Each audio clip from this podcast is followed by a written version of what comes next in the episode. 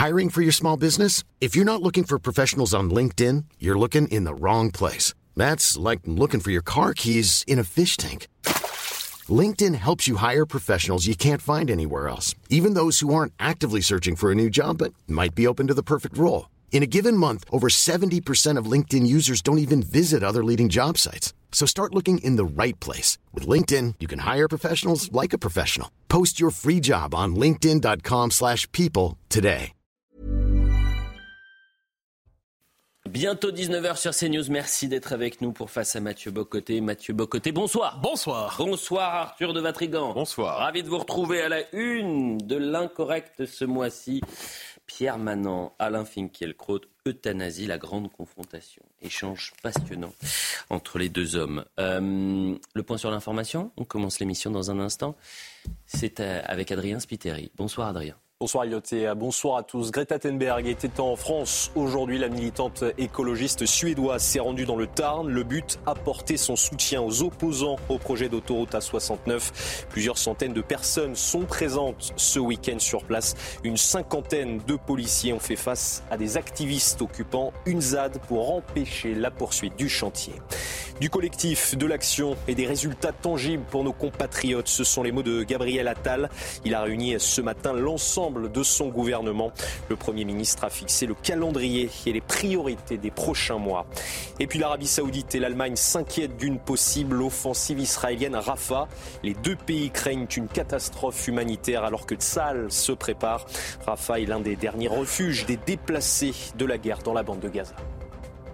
Merci, cher Adrien, pour le point sur l'information.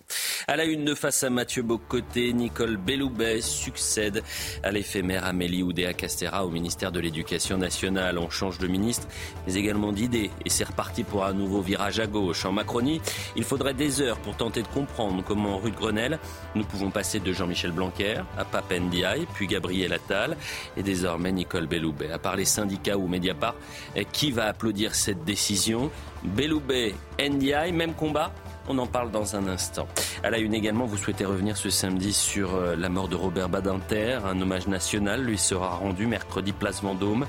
Vous souhaitez revenir sur l'homme, mais également l'homme politique, son héritage et le tournant en 1981. Enfin, cher Mathieu, vous recevez ce samedi la journaliste et écrivaine Noémie Alua pour son dernier livre, La terreur jusque sous les draps, ou Comment sauver l'amour des nouvelles morales. Le wokisme et des constructeurs sont-ils en train de tuer l'amour? À quelques jours de la Saint-Valentin Votre invité arrive à point nommé. Voilà le programme de face à Mathieu Bocoté. Cher Mathieu Bocoté, vous voulez commencer euh, D'abord le générique et ensuite l'émission commencera bien sûr.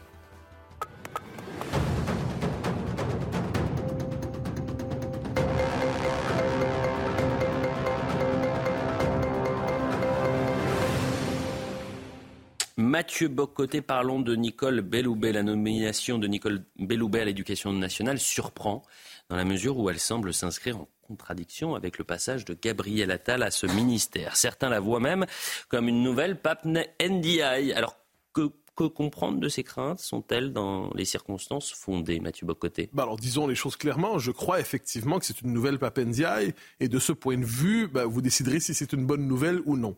Mais euh, il y a un élément, et j'y reviendrai, de rupture, c'est assez fascinant, qui nous rappelle à quel point en Macronie, sauf autour de la conviction fondamentale, structurante, celle qui domine toutes les autres, l'Europe. Pour le reste, on peut embrasser toutes les positions disponibles, que ce soit en matière de laïcité, de finances publiques, euh, d'immigration et ou euh, sur la question de l'école. Il n'y a pas de cap idéologique, il n'y a que des positions circonstancielles. Alors j'y reviens. Nicole Belloubet, c'est une femme très à gauche, mais de la gauche tendance PS. Donc on pourrait dire, elle incarne la gauche 68 arde de manière quasi caricaturale. On connaît ses propos sur l'école il y a quelques années où elle critiquait tous les symboles de l'école traditionnelle, de l'école qu'on pourrait dire classique, sur laquelle certains voudraient revenir. Donc le cours magistral. Le cours magistral, donc c'est avec un professeur, l'enseignant, les élèves. Donc une autorité est fondée sur un savoir à transmettre parce qu'il s'agit d'un maître, il s'agit d'élèves à élever justement. Elle en faisait le procès. Elle croyait davantage une forme de pédagogie participative, la pédagogie par projet. Euh, de la même manière, elle était très réservée sur la question de l'autorité à l'école. Elle trouvait qu'on en faisait un peu trop euh, lorsqu'il est question de l'uniforme aussi. Donc, et là, ce qui est intéressant à travers cela, c'est que tout ce qui a marqué positivement, j'y reviendrai dans un instant, le passage de Gabriel Attal à l'éducation nationale, ce qui a fait en sorte, soit dit en passant, que Gabriel Attal a été propulsé au rang de premier ministre, eh bien, ces orientations sont les orientations contraires de celles qu'on prête, à tout le monde, que l'on, en fait, que l'on sait être celles de Nicole Belloubet. Il y a une autre position qu'il vaut, il vaut la peine de rappeler, ce qu'elle a dit au moment de l'affaire Mila. Vous vous rappelez cette jeune femme qui avait insulté l'islam? Elle dit, Belloubet, l'insulte à la religion est une atteinte grave à la liberté de conscience. Autrement dit, Nicole Belloubet croit au délit de blasphème. Ensuite, le lendemain, elle s'était corrigée en disant j'ai fait une erreur dans la formulation de mes propos. Mais je m'excuse, mais moi, je m'intéresse à la première formulation des propos et non pas à la correction médiatique qui a suivi.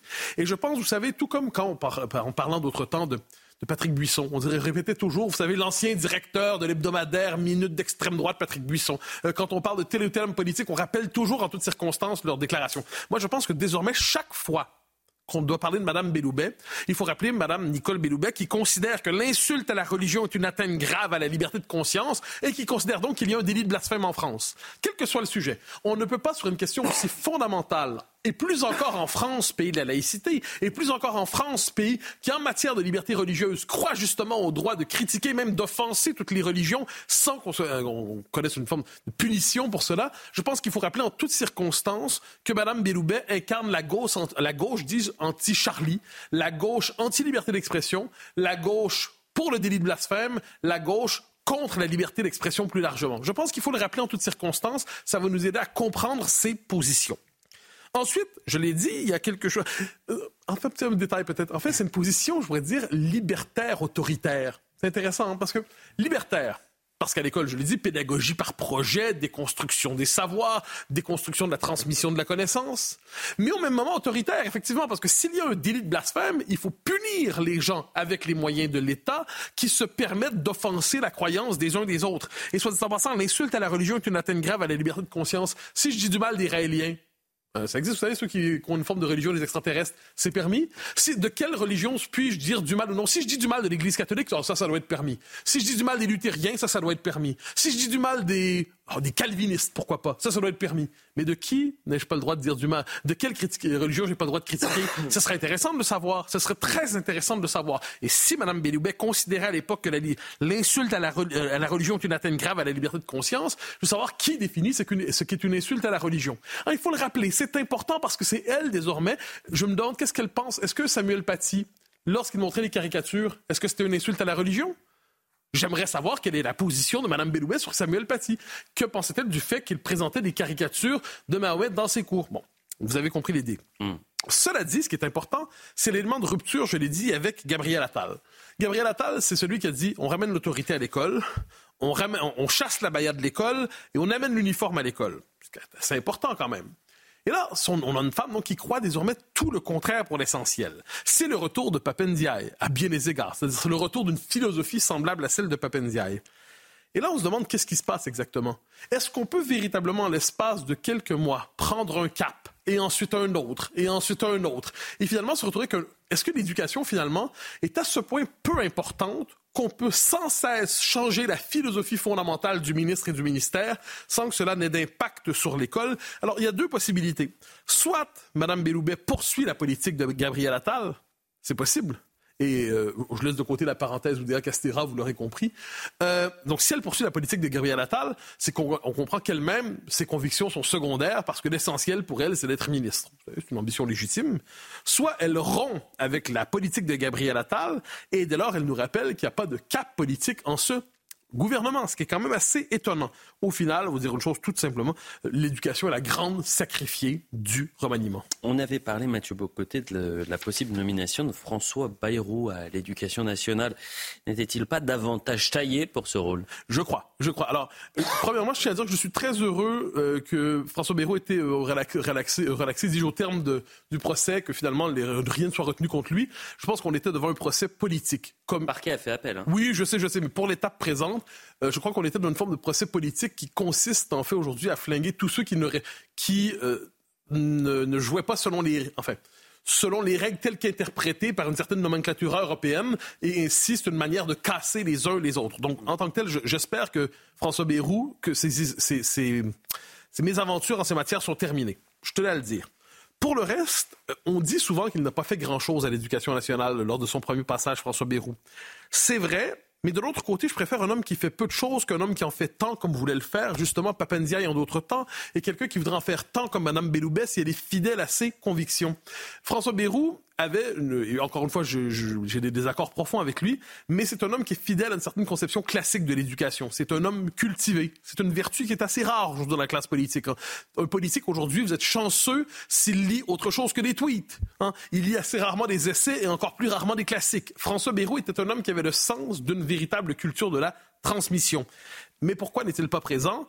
Euh, bon, on comprend, c'est que je pense que les, les, grands fauves politiques ne sont plus les bienvenus aujourd'hui. Il y a la personnalité forte du président, évidemment, mais pour le reste, on préfère les ministres interchangeables qu'on peut prendre, congédier, des ministres dont on découvre l'existence au moment où on les, on les vire, en fait. Et de ce point de vue, François Bayrou est dans une autre catégorie. Ensuite, on le sait, il a décidé de lancer sa campagne pour 2027. Ça fait la deuxième ou la troisième fois qu'il la lance, soit dit en passant. Je me rappelle, il y a quelques mois, au grand rendez-vous, le dimanche matin devant nous, euh, il avait annoncé aussi qu'il serait présent en 2027. Là, finalement, on a décidé d'entendre, donc il est candidat en 2027. Je dis que néanmoins, peut-être comme dernier acte d'une carrière politique, dans son cas, peut-être il aurait mieux fait d'être un bon ministre de l'Éducation nationale qu'un homme qui perdra en 2027. Revenons à l'éducation nationale, Mathieu Bocoté. Vous croyez qu'elle hum, devrait être euh, au cœur d'une grande réforme D'une contre-réforme, Elliot. D'une contre-réforme. Vous me permettrez le, le, le clin d'œil historique.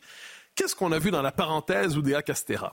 On a vu l'incroyable hypocrisie d'une partie des élites qui, pour leurs enfants, veulent un modèle d'école et pour les autres en veulent un autre. Ce que je comprends, moi, c'est que l'essentiel de la classe politique française veut des écoles privées, souvent des écoles catholiques, à tout le moins des écoles d'excellence, des écoles qui ont le sens de l'autorité, de la hiérarchie, qui transmettent une conception classique du savoir, de la culture, de la tradition. Ça, c'est ce qu'ils veulent pour leurs enfants. Hein. Des écoles protégées, où il n'y a pas de danger, il n'y a pas d'insécurité, où les maîtres peuvent enseigner librement. Et pour les autres, ben, ils proposent l'école de la déconstruction, l'école de, euh, on pourrait dire, l'interruption volontaire de connaissances, en l'IVC, et, euh, ou de tradition. Et, et c'est un peu ce qu'on a vu depuis 40 ans, et je pense que c'est une chose qu'on doit mentionner. Parce que que s'est-il passé depuis 40 ans, mais pas seulement en France, hein. partout en Occident, je prends la peine de le dire, on s'est convaincu d'une chose, la culture était fondamentalement toxique. La culture, c'était un amas de préjugés. La culture, c'était un amas, c'était un résidu, en fait, de, vieux stocks de connaissances pourries intoxiqués par les temps anciens, ravagés par le racisme, le sexisme, la transphobie et ainsi de suite. Et dès lors, il fallait rompre avec la culture pour permettre une forme de renaissance des jeunes générations sous le signe du, grand recommencement à zéro. C'était les thèses, de, là je, je, les présente de manière synthétique, mais de Philippe Mérieux, d'Alain Touraine, des gens qui disaient, autrement dit, l'école doit délivrer l'enfant de la tradition pour lui permettre de construire lui-même son propre savoir, construire lui-même sa, sa, sa, propre vision du monde. Mais c'est une catastrophe. La fonction première de l'école, c'est de transmettre un savoir, une culture, les humanités classiques, pour permettre ensuite à l'élève d'apprendre, c'est la formule de Finkielkraut, on ne pense pas par soi-même de soi-même et ça, l'école a renoncé à transmettre ce savoir. Donc, il faudrait revenir en ces matières, l'avenir est dans le passé. C'est-à-dire, on doit se tourner vers l'école telle qu'elle fut et telle qu'elle devrait être demain en mettant, en fermant la parenthèse du pédagogisme, de la déconstruction, de la déconstruction de la culture. Est-ce que c'est possible, tout ça, cela dit, dans le cadre de l'éducation nationale telle qu'on la connaît aujourd'hui, j'en suis pas certain. Je suis assez honnête. Moi, je crois davantage en la matière à la maximisation de la liberté scolaire. Maximiser la liberté pour les établissements, privés comme publics. Maximiser la possibilité pour les écoles de se dérober au règne des pédagocrates, des technocrates, des idéologues du pédagogisme. Maximiser la liberté scolaire pour permettre à chaque école, en fait, je pense qu'en dernière instance, ce sera de renouer avec cette tradition, tradition empêchée et déconstruite trop souvent par les autorités euh, officielle scolaire. De ce point de vue, je pense que la question de la liberté scolaire est aujourd'hui indissociable, dis-je, de la question des humanités et des humanités classiques à restaurer. Euh, je sais que ce lien, ils sont peu nombreux à le faire et pourtant il est essentiel. Retenons cette euh, formule, l'intervention, l'interruption volontaire de connaissance. Formidable. Euh, je pense qu'on va la réutiliser dans les prochaines semaines. Mathieu, Arthur de Vatrigan, mm. on n'y comprend plus rien avec bah, Madame Belloubet. Qu'est-ce que, que se passe-t-il? Bah, Ce qui se passe, c'est qu'Emmanuel Macron, finalement, c'est la politique du DAU. Il fait change, semblant changer de direction, mais en fait, il va toujours dans le même sens, si vous regardez. Donc, il agite Blanquer, il agite Attal pour faire remonter le baromètre. Et au final, il avance toujours avec Ndiaye et Belloubet. Alors, c'est le président qui navigue à coups de barre Euh, et à la fin, c'est toujours la France qui coule, évidemment. Alors, on pourrait imaginer, comme Mathieu l'a suggéré, la version positive. Madame Belloubet renie ses convictions pour sauver l'école. Mais j'ai envie de lui répondre, pour plagier de Gaulle, pourquoi voulez-vous qu'à 67 ans, Madame Belloubet commence une carrière de femme de droite? Alors, reste alors la possibilité du miracle. C'est possible, sauf qu'il faudrait aller à Lourdes, déloger François Bayrou, qui est aux premières loges devant la Sainte Vierge pour prier, pour qu'enfin les Français lui confient en 2027 le rôle qui lui est prédestiné. Mais ça me paraît mal barré également. Parlons de Robert, Badinter à présent. La mort de Robert euh, Badinter a suscité chez plusieurs euh, une grande émotion. Mathieu Bocoté, on célèbre avec lui un grand sage de la République. Euh, que vous inspirent ces commémorations et ces hommages qui lui seront rendus d'ailleurs le prochain mercredi? D'abord, comme tout le monde, on tient à rendre hommage, je dirais, un, un homme d'une grande qualité, un homme fidèle à ses convictions. C'est la première chose, je crois, essentielle dans la vie publique. Si tous les hommes étaient fidèles à leurs convictions comme ils l'étaient, probablement que la vie publique serait plus riche. Je ne suis pas certain que tous le sont, quelles que soient les convictions, soit dit en passant. Alors là, on est témoin en ce moment d'une forme de processus de canonisation républicaine en direct, en quelque sorte. Parce qu'il nous manque tellement de grands hommes au temps présent qu'on se tourne vers ceux qui nous quittent, euh, qui sont dans la décennie, qui sont dans leur 90e année, 95e année, et chaque fois on s'accroche en disant ils sont le témoin d'un monde qui, qui n'est plus on sait le grand traumatisme. Donc, c'est un, j'ajoute soit en passant évidemment que c'est un grand orateur, un grand plaideur. Il suffisait de le, voir plaider. C'était impressionnant, sans le moindre doute. C'est un homme marqué par le, traumatisme, le traumatisme inaugural de sa vie, mais qui est le traumatisme de tout le XXe siècle. Évidemment, c'est le nazisme. Et toute sa vie, il a lutté, avec raison, contre l'antisémitisme quitte quelquefois, hélas, à se tromper sur l'avenir. Je me souviens d'une intervention il y a quelques années où Robert Badinter disait, à propos de la critique de l'islamisme aujourd'hui en France, il nous disait finalement, les, quand on parlait d'identité nationale, il disait les musulmans d'aujourd'hui, c'est l'équivalent des juifs d'hier. Je ne suis pas certain que cette comparaison ait été aussi éclairée qu'il l'ait cru lorsqu'il l'a dit. Euh, je crois d'ailleurs qu'il avait pu évoluer sur cette question, mais il l'a entretenu malgré lui. Mais je comprends la force du traumatisme qui est le nôtre tous, euh, que nous partageons tous. Il a été, il confondait en fait les temps présents avec les horreurs euh, de la deuxième guerre mondiale. Par ailleurs, et c'est une chose assez importante, je, quand la République décide de canoniser un homme, on voit que ce que la République apprécie en elle-même. Donc, qu'est-ce qu'on voit ici? C'est la sacralisation de l'état de droit.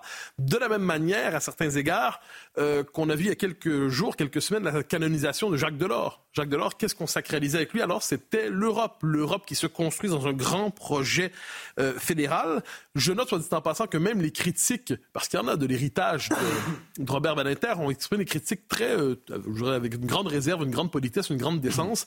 Et c'est, je pense, une vertu des hommes qui ont pu le combattre en d'autres temps, alors que lorsque d'autres hommes meurent, je pense à Patrick Buisson tout récemment ou Jean Raspail il y a quelques années, on s'empresse de se jeter sur l'homme qui vient de mourir pour salir sa mémoire. Je pense qu'aujourd'hui, il s'agit de ceux qui voudraient salir la mémoire de tel homme euh, se livreraient un bien sale travail. Je pense qu'on doit être capable d'honorer l'homme sans pour autant, par ailleurs, sacraliser euh, tout ce qu'il a fait, sans idéologie, sans prendre prétexte de cet hommage légitime pour dire qu'il avait raison sur absolument tout, parce que c'est autre chose. Et vous semblez dire justement que son son héritage fait toutefois moins l'unanimité qu'on ne le dit. Est-ce vraiment le cas, Mathieu Boccoté? Ben, alors, je ne vais pas mener une polémique ce soir, évidemment, mais ce que je note, c'est qu'il y a une forme de basculement historique qui a eu lieu à partir de 1981. On dit souvent, Robert Badinter, c'est l'homme qui a aboli la peine de mort. C'est plus ou moins vrai. La peine de mort n'a pas été abolie en France. C'est tout simplement que ce n'est plus l'État qui l'exerce. C'est pas un détail. C'est-à-dire que l'État a renoncé à la très grande violence qui est la peine de mort, évidemment, et a voulu se civiliser en ayant une politique moins répressive, moins violente, qu'il n'acceptait plus, en fait, c'est le, droit euh, brutal, c'est la violence consacrée, de mettre euh, fin à la vie d'un homme qui, euh, qui, qui, par l'horreur de ses crimes, était jugé qu'on devait en finir avec lui. mais la peine de mort est toujours exercée aujourd'hui en France. Les gangsters, les voyous, les différents agresseurs, les terroristes islamistes exercent la peine de mort sans le moindre doute. Et j'ai l'impression qu'on est dans ce paradoxe historique où on est devant un État qui se veut de moins en moins violent dans une société de plus en plus violente. Et c'est à ce moment que c'est la question du rapport à l'état de droit qui se pose. L'état de droit, moi je ne suis pas de ceux qui le maudissent, l'état de droit est en soi nécessaire, c'est la défense des libertés publiques. Et les libertés publiques, c'est fondamental. Ce qu'on peut se demander, c'est que si l'état de droit tel qu'on le connaît aujourd'hui, et peut-être pas tel qu'il l'avait souhaité lui-même, ne s'est pas à ce point développé, je dirais dénaturé, qu'il est aujourd'hui, dans fait, consécration d'un droit affranchi du politique et impuissance de l'État en toutes circonstances. Est-ce que notre société, en voulant s'humaniser à tout prix, et on comprend ce désir d'humanisation de la société, est-ce qu'elle ne s'est pas rendue impuissante devant ceux qui la combattent? Est-ce que notre société, voulant assurer la protection du droit de tous, même de ceux qui défient l'ordre social, n'en est pas venue finalement à sacrifier ceux qu'elle devait défendre, pour défendre à, tout prix ceux qui voulaient l'abattre d'une manière ou de l'autre. Et c'est pourquoi, 40 ans plus tard, en fait, la question de l'état de droit se, se pose aujourd'hui. On se demande très bien l'état de droit, mais est-ce qu'il nous est possible de reviser à la fois la manière dont il se déploie, ses modalités d'application? Est-ce qu'il n'y a pas des angles morts dans l'histoire récente de l'état de droit? Euh, je pense que rendre hommage à Robert Badinter, ce que je fais euh, sans, mais avec euh, on a l'impression de participer à un hommage absolument légitime et nécessaire. J'ai l'impression au même moment que c'est rendre hommage aussi à la qualité d'un homme qui savait le débat public nécessaire et peut-être est-il nécessaire aujourd'hui de remettre en question certains faux consensus pour voir si dans notre société, il n'y a pas une mise à jour nécessaire des institutions, des lois et du droit pour tenir compte des réalités nouvelles qui ne sont pas nécessairement celles qui étaient les autres il y a 40 ans. Et de tout dire sur une personne, être capable de tout dire sur une personne disparue, ça s'appelle la correction fraternelle. Oui, comme on dit. Voilà. Euh, Arthur de Vatrigan, quel regard portez-vous sur euh, Robert Badinter et ses hommages? Eh bien, Je m'interroge, moi, sur la, cette étrangeté d'assister la même année à la mort de Robert Badinter, à la probable constitutionnalisation de l'IVG et à la probable euh, légalisation de l'aide à mourir active, comme on dit. je me dis, il y a quelque chose qui ne fonctionne pas dans notre société, qu'on navigue à l'aveugle, il n'y a plus de principe directeur. Je m'explique, Robert Bernater a affirmé Nul ne peut retirer la vie à autrui dans une démocratie ajoutant le corollaire, ce respect à la vie, la liberté de se suicider, chacun est maître de son corps et donc libre de disposer de son corps et de sa vie.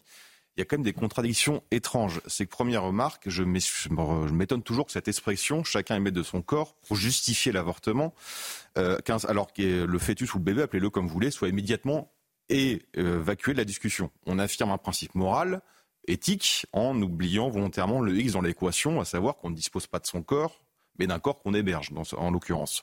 Deuxième remarque, dans ces hommages unanimes à Robert Baninter, les mêmes qui louent son combat sont les mêmes qui militent euh, pour l'euthanasie. Alors il est vrai que la cohérence n'est pas la première version de nos intellectuels et de nos politiques aujourd'hui, mais tout de même. Donc ce que rappelait aussi euh, Baninter dans ses prises de parole, euh, toujours intéressantes, c'est sur quoi notre civilisation a-t-elle été bâtie? Mmh.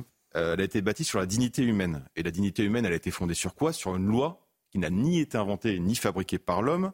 C'est une loi qui est sortie tout droit du décalogue, hein, qui interdit tout simplement aux hommes de faire ce qu'ils veulent aux autres et à eux-mêmes. C'est-à-dire que si nous sommes libres, c'est justement parce qu'il y a cette loi au-dessus de nous. Et c'est justement parce que l'homme peut désirer la mort que l'État a le devoir de le protéger de cette tentation au nom justement de cette loi. Et or, comme le rappelle Pierre Manant dans nos pages, il y a quand même quelque chose d'étrange, c'est que l'injonction progressiste nous commande, euh, au nom de l'humanité, de sortir justement de ce qui constitue notre humanité. Un exemple, on a un Conseil national d'éthique en France qui est censé être le garant de nos principes directeurs en l'espace de dix ans, sur la question de l'euthanasie, il a changé d'avis. On peut évoluer, me diriez-vous, c'est pas un souci. Sauf que ce qui est intéressant, c'est l'argument qu'ils emploient. Ils sont pour, au nom du devoir de solidarité envers les personnes les plus fragiles et le respect de l'autonomie de la personne. Si vous avez compris quelque chose, vous m'expliquerez. Et on pourrait rire, sauf que dans leur rapport sur la fin de vie qu'ils ont écrit, on peut lire à l'avis 139, le droit à la vie ne vaut pas devoir de vivre.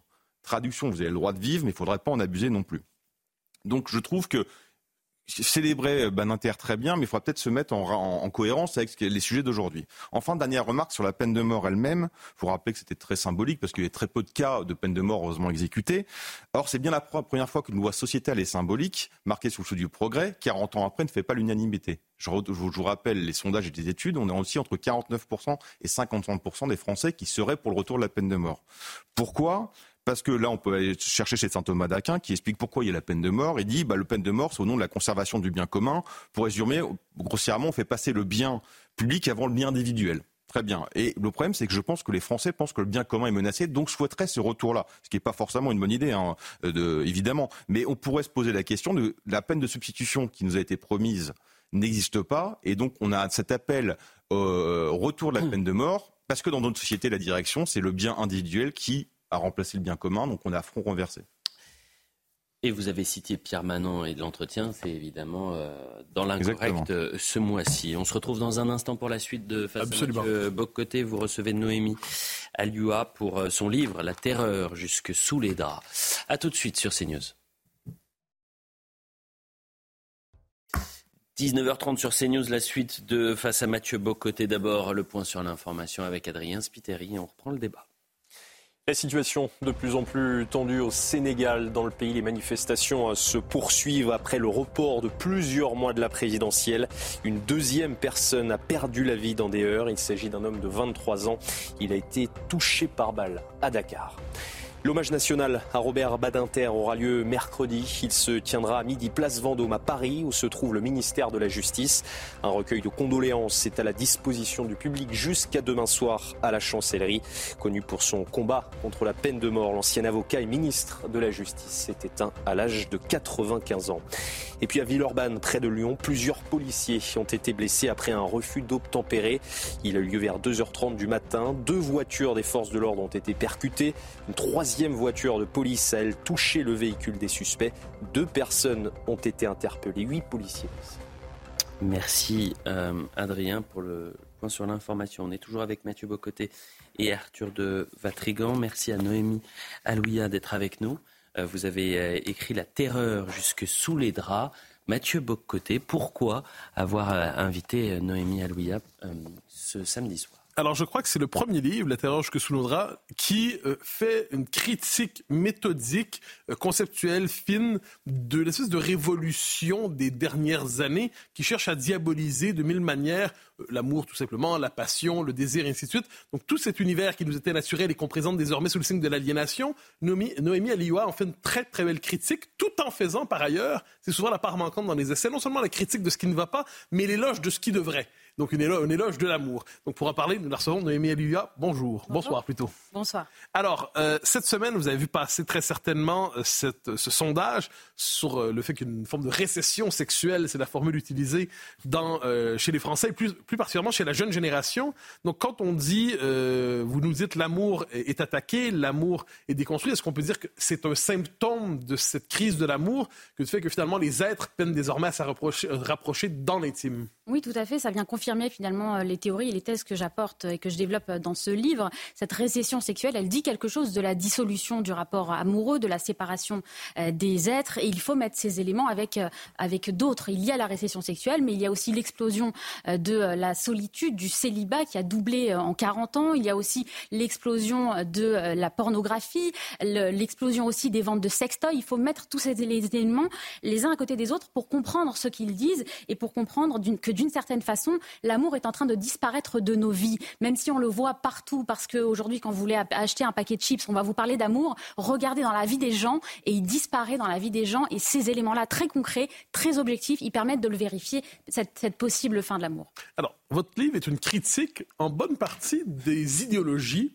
qui font aujourd'hui le procès de l'amour. Et notamment, j'ai à l'esprit euh, le livre de Mona Cholet, Réinventer l'amour, c'est bien le titre si je ne me trompe pas, qui fait le procès de l'amour hétérosexuel, dit-elle, parce qu'il s'agit d'une structure de domination aliénante pour la femme, où l'homme serait le pervers tyrannique serait l'enfant naturel du couple hétérosexuel patriarcal dans leur esprit, et la femme qui se ferme la gueule, ce serait la seule manière de survivre dans le couple hétérosexuel. Alors j'ai une question toute simple, je vous lisais et je me demandais que, que répondez-vous directement à Mona Cholet? L'amour n'est pas un objet sociologique. Il faut remettre l'amour dans son contexte qui est toujours une question de singularité d'individus. Le problème, c'est qu'aujourd'hui, on veut en faire, euh, si vous voulez, une sorte d'objet de, science euh, humaine. Or, il me semble qu'on se trompe à partir du moment où on commence à l'analyser euh, de cette façon. Effectivement, Mona Chollet est une personne extrêmement importante. C'est une intellectuelle qui a travaillé sur ces questions et qui est extrêmement écoutée. Ses livres se vendent à plusieurs dizaines, voire centaines de milliers d'exemplaires. Donc, il faut la prendre au sérieux. Et moi, j'ai lu ces livres. Effectivement, ce livre sur l'amour est extrêmement intéressant parce qu'il vous explique que l'amour hétérosexuel, parce que c'est comme ça qu'on l'appelle, l'amour entre l'homme et la femme, c'est toujours une histoire de domination de l'homme qui domine la femme.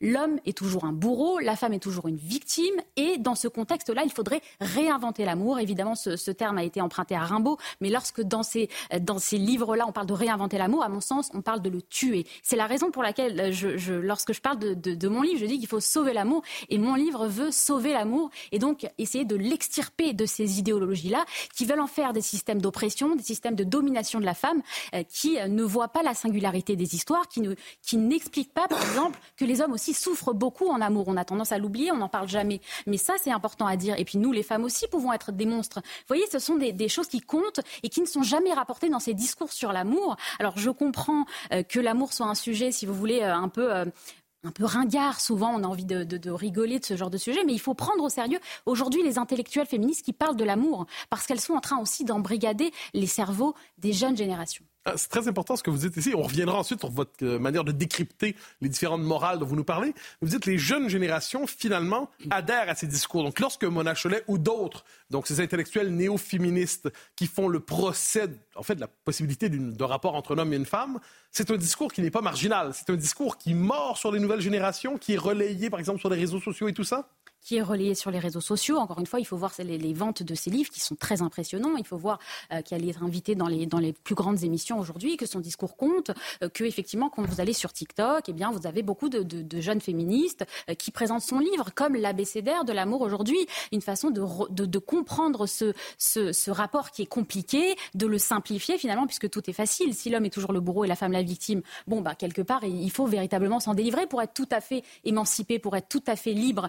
Et donc, ces discours qui sont simplistes, qui veulent absolument politiser l'intime. C'est un grand danger et il faut les attaquer. Et c'est ce que j'essaie de faire dans mon livre. vous avez le, terme important, politiser l'intime. Vous dites, il y a trois grandes modalités aujourd'hui de ce, ce procès de l'amour, la politisation de l'intime, la pathologisation du sentiment et la culpabilisation du masculin. Oui, tout à fait.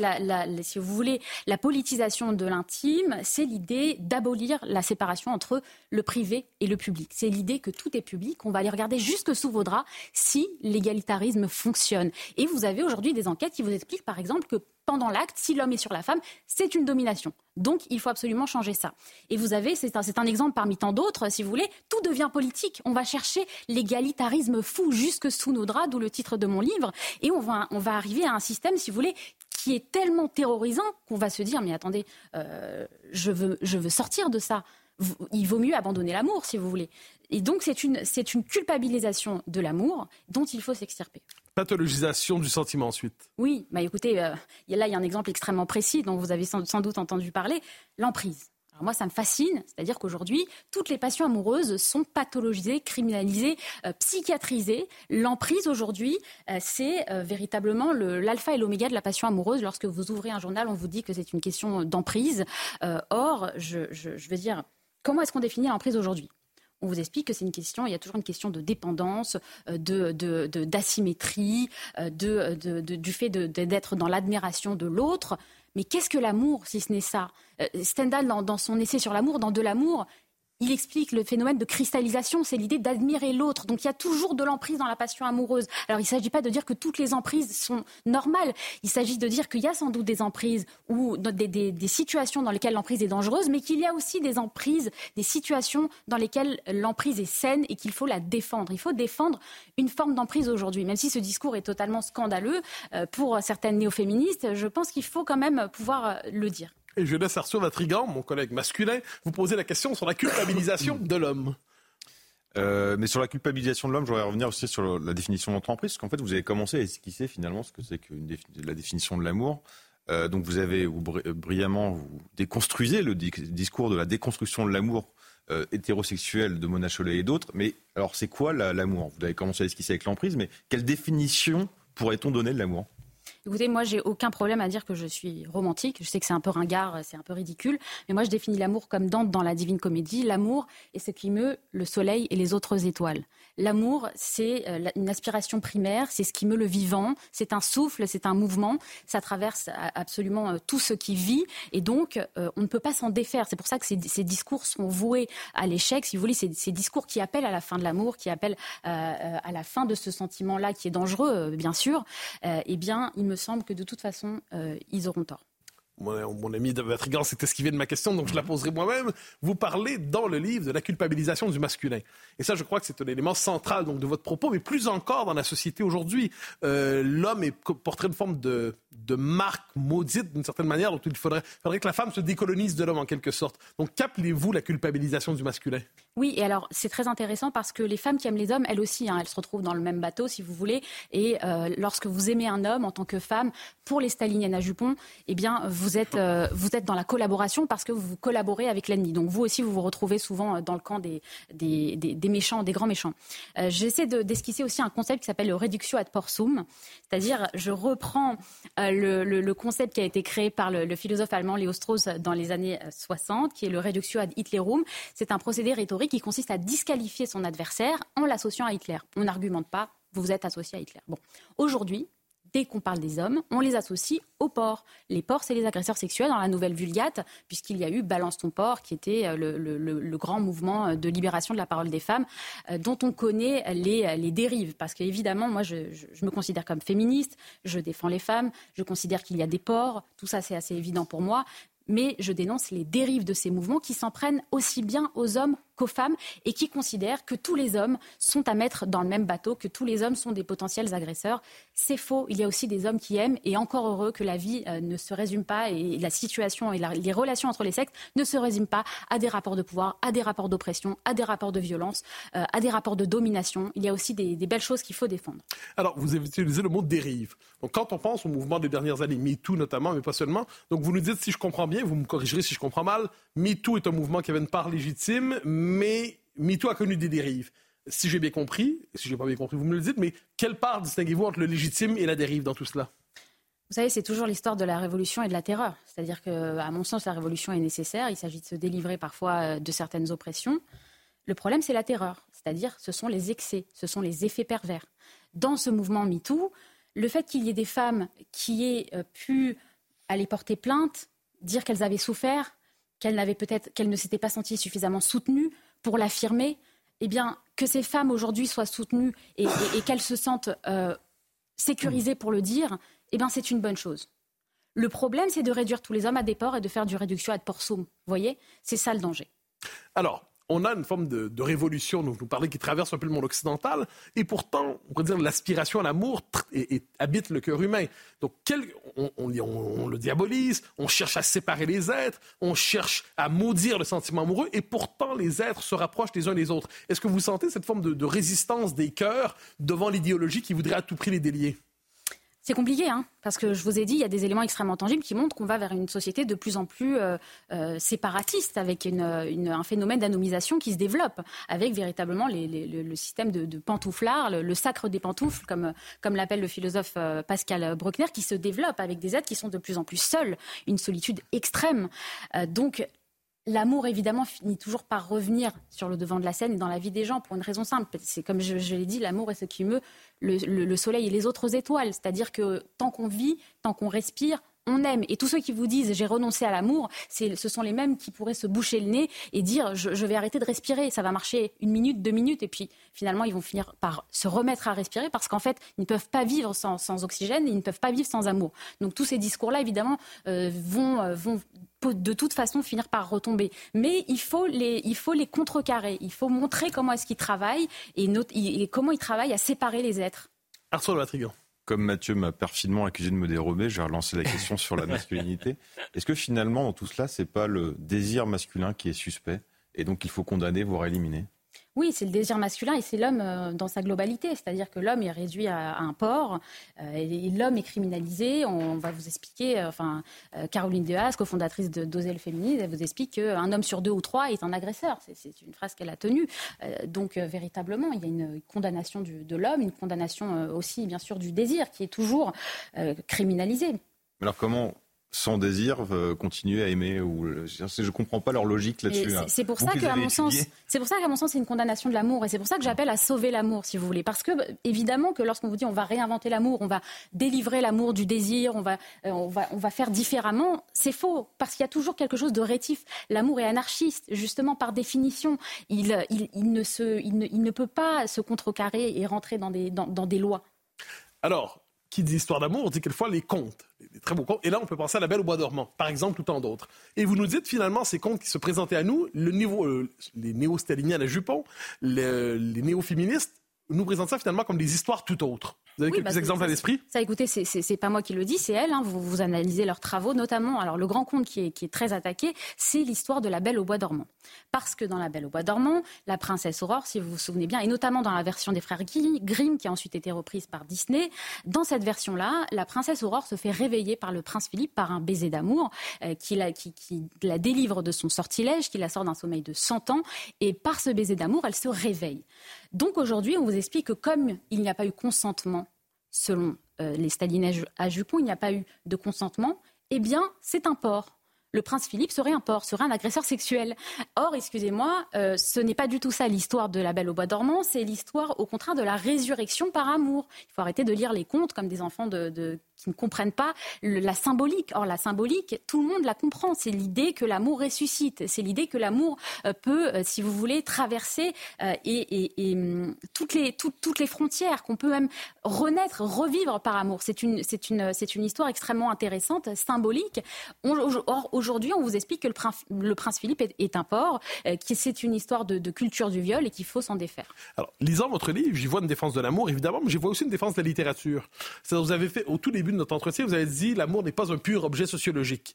On a l'impression aujourd'hui que la littérature, qui est le domaine de l'exploration, de la nuance, du sentiment, des histoires, qui, on se raconte jamais exactement la même histoire l'autre dans la même histoire. Donc la part d'ambiguïté du monde qui peut être essentielle à l'amour, vous nous dites finalement la, la littérature est un meilleur chemin pour connaître le cœur humain que les enquêtes sociologiques qui, s'empilent, qui s'additionnent au point de nous étouffer. Évidemment, parce que la littérature permet la nuance, permet l'ambiguïté, permet la contradiction. On, ressent, si vous voulez, euh, dans, dans, dans, les œuvres beaucoup plus de vérité euh, que dans les, euh, que, que, dans les, les, essais sociologiques qui, paraissent sur, sur l'amour et qui vous expliquent que c'est un système de domination à partir du moment où il y a de, de, de l'amour hétérosexuel, si vous voulez. Il y a beaucoup plus de vérité dans un, dans, dans un vers de, de Rimbaud ou de Baudelaire, de, de Baudelaire que dans un essai de Mona Chollet. Arthur de Vatrigan mais n'est-ce pas quand même aussi un retour du bâton de la libération sexuelle et de 68 Finalement, tout cela? Alors, comme dire euh, retour de bâton de balancier, forcément, ça va à des excès, mais derrière, est-ce qu'il n'y aurait pas un espoir de rééquilibrage? J'entends ça, j'entends cette, euh, euh, critique euh, qui est intéressante, mais vous savez, moi, je ne condamne pas la révolution sexuelle comme un bloc. Je pense qu'elle a permis aux femmes aussi de s'émanciper, d'être plus libres. Je suis contente que la contraception existe. Je suis contente qu'elles puissent avoir des relations sexuelles sans être tout de suite reniées de, la respectabilité sociale. Je suis contente que les femmes soient plus libres de façon générale. Donc cette révolution sexuelle, elle a aussi permis à la femme d'être plus libre, même si effectivement il y a eu des effets pervers, il y a eu des excès, euh, et tout ça, euh, et tout ça est condamnable et, compliqué. Mais si vous voulez, la liberté est, toujours accompagnée d'un fardeau. Effectivement, aujourd'hui, c'est plus difficile aussi. Les, relations sont plus difficiles, peut-être parce qu'elles sont plus libres. Mais malgré tout, moi, personnellement, je fais le choix de la liberté, même si elle implique plus de difficultés et euh, elle implique aussi un fardeau plus lourd. Alors, qui aborde ces questions? Peut aussi les aborder en pensant à la faille atlantique. C'est-à-dire, on a l'impression que ces nouvelles morales viennent beaucoup quand même euh, des États-Unis pour l'essentiel. Et souvent, on a l'impression que la France, c'est encore une fois, en fait, le pays qui défend l'ultime bastion à défendre, soit la liberté d'expression, la laïcité, mais aussi dans des circonstances, une certaine conception de l'amour. Regardez tous les films américains, on s'imagine les Français comme l'ultime peuple amoureux, plus encore que les Italiens. Est-ce que la France est la dernière chance de l'amour pour vous? La, France est le pays de l'amour, ça depuis toujours. La, France est le pays du French kiss. La France est celle même qui a résisté entre guillemets à MeToo. Je rappelle la, tribune qui était parue dans le Monde, qui a fait, enfin, qui a fait sur le coup le, tour du monde, la liberté d'importuner. Et je me souviens celle de, Catherine Deneuve. Tout à fait. J'avais j'avais lu des témoignages effectivement dans la presse américaine d'Américains qui nous disaient il y avait que la France en fait pour, pour euh, oser euh, publier une tribune pareille, pour déjà commencer à dénoncer les dérives de MeToo. Donc évidemment, c'est le pays de l'amour. C'est peut-être le pays dans lequel, euh, dans lequel je peux écrire ce livre. Alors, vous dites défense de l'amour à la française, défense de l'amour en France. Est-ce que vous sentez que la France est fidèle à ses traditions? J'ai l'impression que votre discours, je m'explique, il me semble correspondre au sentiment de beaucoup, beaucoup, beaucoup de gens mais je le trouve assez absent dans l'espace public. Vous êtes plutôt rare dans votre catégorie dans l'espace public, alors que c'est le sentiment du commun immortel. Je me trompe peut-être, qu'en pensez-vous? Bah, Vous savez très bien qu'il y, a toujours une forme de, de, doxa, d'idéologie. Euh, majoritaire qui se développe dans euh, les médias, certains médias traditionnels, mais qui ne représentent pas forcément l'opinion du, commun des mortels. Moi, j'ai l'impression justement de peut-être d'être minoritaire dans une élite intellectuelle, mais d'être assez majoritaire euh, euh, parmi les femmes. En tout cas, mon, point de vue est celui que je défends dans ce livre. Il nous reste une minute, tout simplement. Dans cette défense de l'amour aujourd'hui, vous croyez, si vous, lancez un, un appel, pour ça aux plus jeunes, qui sont euh, cholétisés. Euh, vous leur lancez un appel en disant décholétisez-vous. De quelle manière? Quel est cet appel pour l'amour pour les jeunes générations? Non, il faut appeler à un féminin de réconciliation. Il faut appeler à une réconciliation relation des êtres, même si les hommes et les femmes sont différents fondamentalement, on le sait, même s'ils ont parfois du mal à se comprendre. L'amour mérite d'être défendu quoi qu'il arrive. Eh bien, ce sera le mot de la fin. Merci à, tous les trois. Merci à euh, Noémie et d'être, d'avoir été avec nous ce soir. On est à quoi? J'ai moins 4 avant la Saint-Valentin. Ah oui, bien sûr. Vous avez tout prévu, Mathieu. Ah tout est organisé. Je suis le conspirateur de l'univers. Oui, j'imagine bien. Allez, on se retrouve dans un instant, nous, pour euh, l'heure des pros 2. À tout de suite sur CNews.